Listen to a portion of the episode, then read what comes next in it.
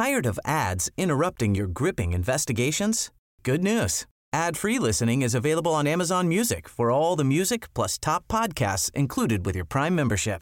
Ads shouldn't be the scariest thing about true crime. Start listening by downloading the Amazon Music app for free or go to amazon.com slash true crime ad free. That's amazon.com slash true crime ad free to catch up on the latest episodes without the ads. Bonjour, je suis Grégory Barbier et voici les grands crimes de l'Est. Dans l'épisode précédent, je vous ai parlé de Bono. L'un des épisodes de sa folle épopée a eu pour cadre la Lorraine, à Nancy, Auboué et Neuve-Maisons. À Paris, rue Ordeneur, à 9h du matin, en plein jour, c'est incroyable. C'est le premier braquage de l'ère moderne, la première fois que des hommes armés utilisent une voiture. La presse les baptise les bandits en auto, les bandits tragiques, puis la bande à. Le public va les suivre à la trace et l'indignation n'épargnera pas la police, raillée à l'époque dans les aventures d'Arsène Lupin ou de Fantomas. La réalité de ce braquage, comme celle des coups suivants d'ailleurs, est pourtant peu glorieuse.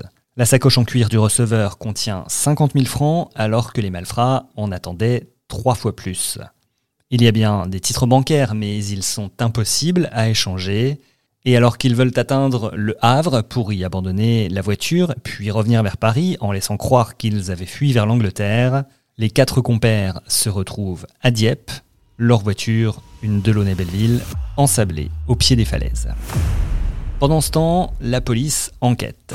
Bientôt, elle va s'intéresser à un certain Eugène Dieudonné, né le 1er mai 1884 à Nancy, et à sa femme, Louise Kayser, dite la Vierge Rouge. Piman Sekabi, deux employés de la Société Générale, prétendent le reconnaître comme leur agresseur dans le braquage de la rue Ordener à Paris le 21 décembre 1911. Et Eugène Dieudonné connaît effectivement Jules Bonneau. Les deux se seraient rencontrés au siège du journal L'Anarchie, auquel le Nancéien collabore. Dénoncé par un indique, Dieudonné est arrêté à Paris le 2 février 1912. Parallèlement, la police déboule chez ses parents ainsi que chez ceux de Victor Serge, le patron du journal L'Anarchie. Le journal Le Matin raconte La perquisition n'a pas été sans causer une certaine sensation dans les faubourgs des Trois Maisons et de Boudonville où habitaient les deux personnages. L'Impartial de l'Est, le journal local, souligne que la famille est très honorablement connue. L'opinion générale est qu'ils ne sont pas coupables. Anarchistes, oui, mais criminels, non. Dieudonné possède un alibi pour le braquage. Sa femme, avec qui il s'est rabiboché après une séparation de deux ans, le clame à la presse. Il installait des escaliers à Auboué dans le nord de la Meurthe-et-Moselle pour le compte d'un artisan du coin, le menuisier Charles Reinert, installé 16 impasse de la Madeleine. Suite à une nouvelle dénonciation, ce dernier est aussitôt arrêté avec sa femme, puis transporté à Paris, et les documents libertaires trouvés au domicile des Reinert n'arrangent rien. On les accuse d'avoir hébergé Bono et l'un de ses complices, Caroui. Ce dernier se serait même rendu à Liverdun en compagnie d'une autre figure de la bande, le fameux Raymond La Science. Cependant, c'est à Neuve Maisons que l'épisode prend un tour tragique. Charles Bill, un proche de Reinert, le menuisier arrêté, est persuadé que l'un de ses confrères menuisiers, nommé Blanchet, est à l'origine de la dénonciation. Il ne fait pas dans le détail, il l'abat de trois balles de revolver. L'arme aurait été achetée rue des Dominicains à Nancy.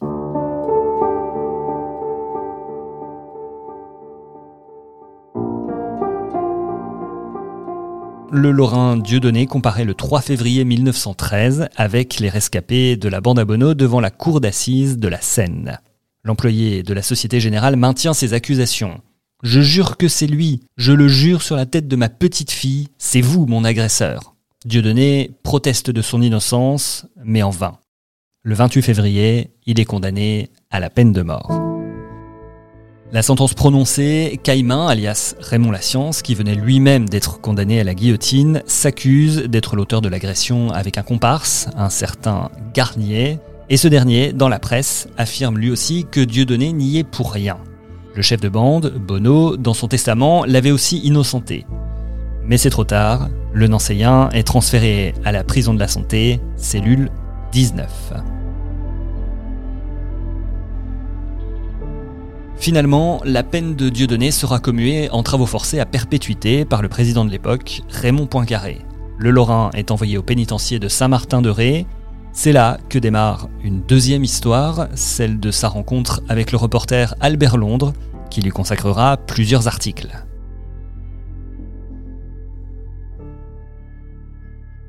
En 1923, le journaliste écrivain se rend en Guyane, au bagne de Cayenne. Devant les horreurs qu'il voit, son reportage va susciter de vives réactions dans l'opinion.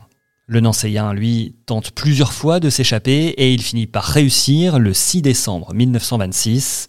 Réfugié en Amérique du Sud, il y retrouve l'écrivain qui est persuadé de son innocence et se bat pour son retour en France.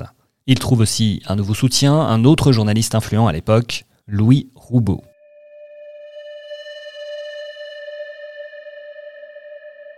Finalement gracié, Dieudonné peut revenir en France le 30 octobre 1927. Il s'établit alors comme fabricant de meubles dans le faubourg Saint-Antoine à Paris. Il va même écrire un livre qui s'appelle La vie des forçats et qui est préfacé par Albert Londres. Eugène Dieudonné meurt le 21 août 1944 à l'hôpital d'Aubonne, en Seine-et-Oise. Et si lui a été gracié, les autres membres de la bande à n'ont pas tous connu le même sort. Raymond Science a été exécuté en 1913 devant la prison de la Santé. Leblanc, condamné aux travaux forcés, s'est suicidé en prison. Victor Serge, le directeur du journal L'Anarchie, a lui été condamné à 8 ans de prison pour avoir caché deux fugitifs. Après sa libération, il quitte l'Europe en 1940 pour Mexico, où il meurt dans la pauvreté.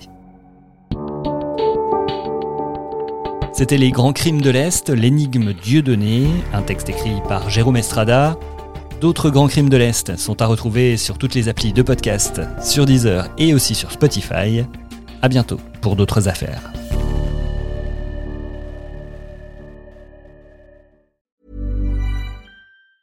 Tired of ads interrupting your gripping investigations?